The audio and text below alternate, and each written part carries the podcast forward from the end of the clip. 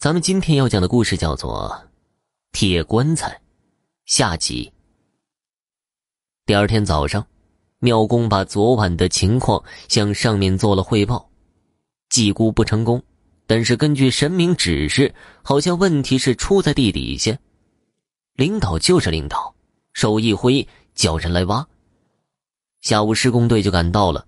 挖开路面，不久发现了下面的泥土中混杂着旧陶片，越往下挖就越多。我看着这个陶片，不像是平时用的什么花盆之类的碎片，拿出来一片看看，碎陶片上面弯弯曲曲的，好像有符咒一般的东西，看着不对劲儿，马上就将这个情况又汇报了一下。看来下面的东西不简单。又挖了一会儿，终于挖出了一个完整的陶狮子。拿到我们面前，妙公倒没认出来这是什么东西。我一看吓了一跳，这个是古代专门用在战场或者刑场的镇阴兽。上面的符文现在看清楚了，是八大元帅的先天符，应该有八只神兽，分别是八位元帅的坐骑。分镇八方，这不是一般的镇宅用的东西，怎么会出现在这个马路下面？看来下面的东西一定不简单呢。看到这么个东西，我一个人也搞不定，只能望望庙公，要再请神降机，可能才能解决。当晚太阳下山，请神开始，不一会儿，神明就附身在鸡童的身上。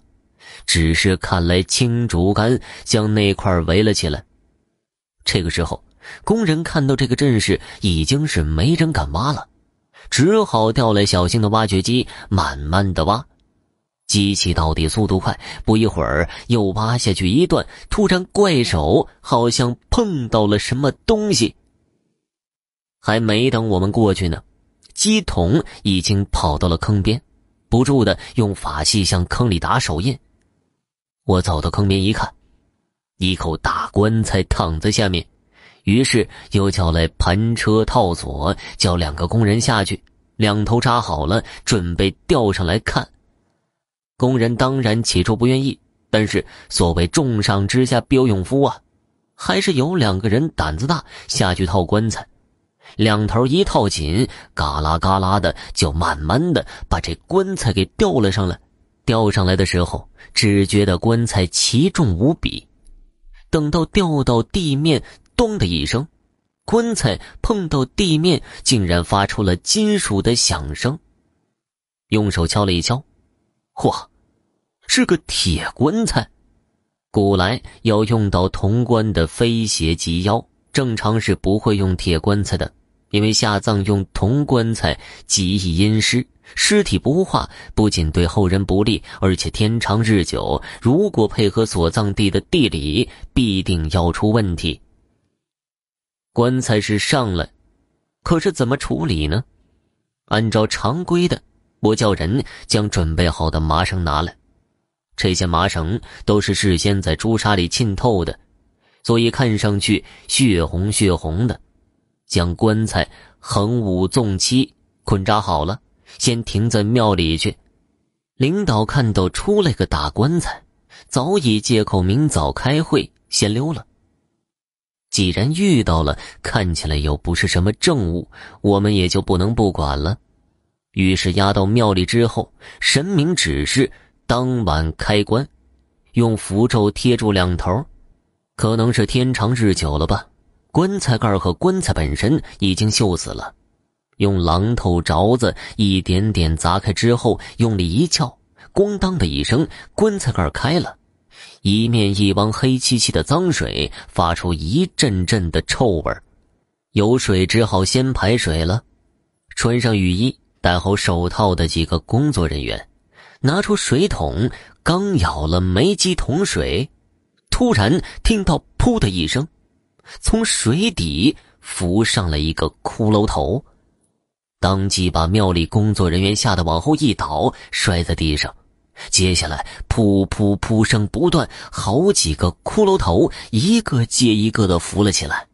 并排浮在棺材里的水声，从左到右数一数，一共是七个。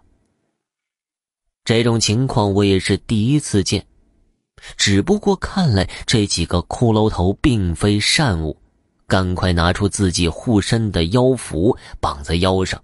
这个时候，鸡童已经画好了七道符咒，我将这骷髅头一个个放在地上。鸡童则将符贴到每个骷髅头上，棺材水排干，搬到庙外广场。这七个骷髅头成为了现在棘手的问题。根据神明的指示，这七个头是清代的七位大盗结成了兄弟，后来终于有一次被一网打尽，吊死示众。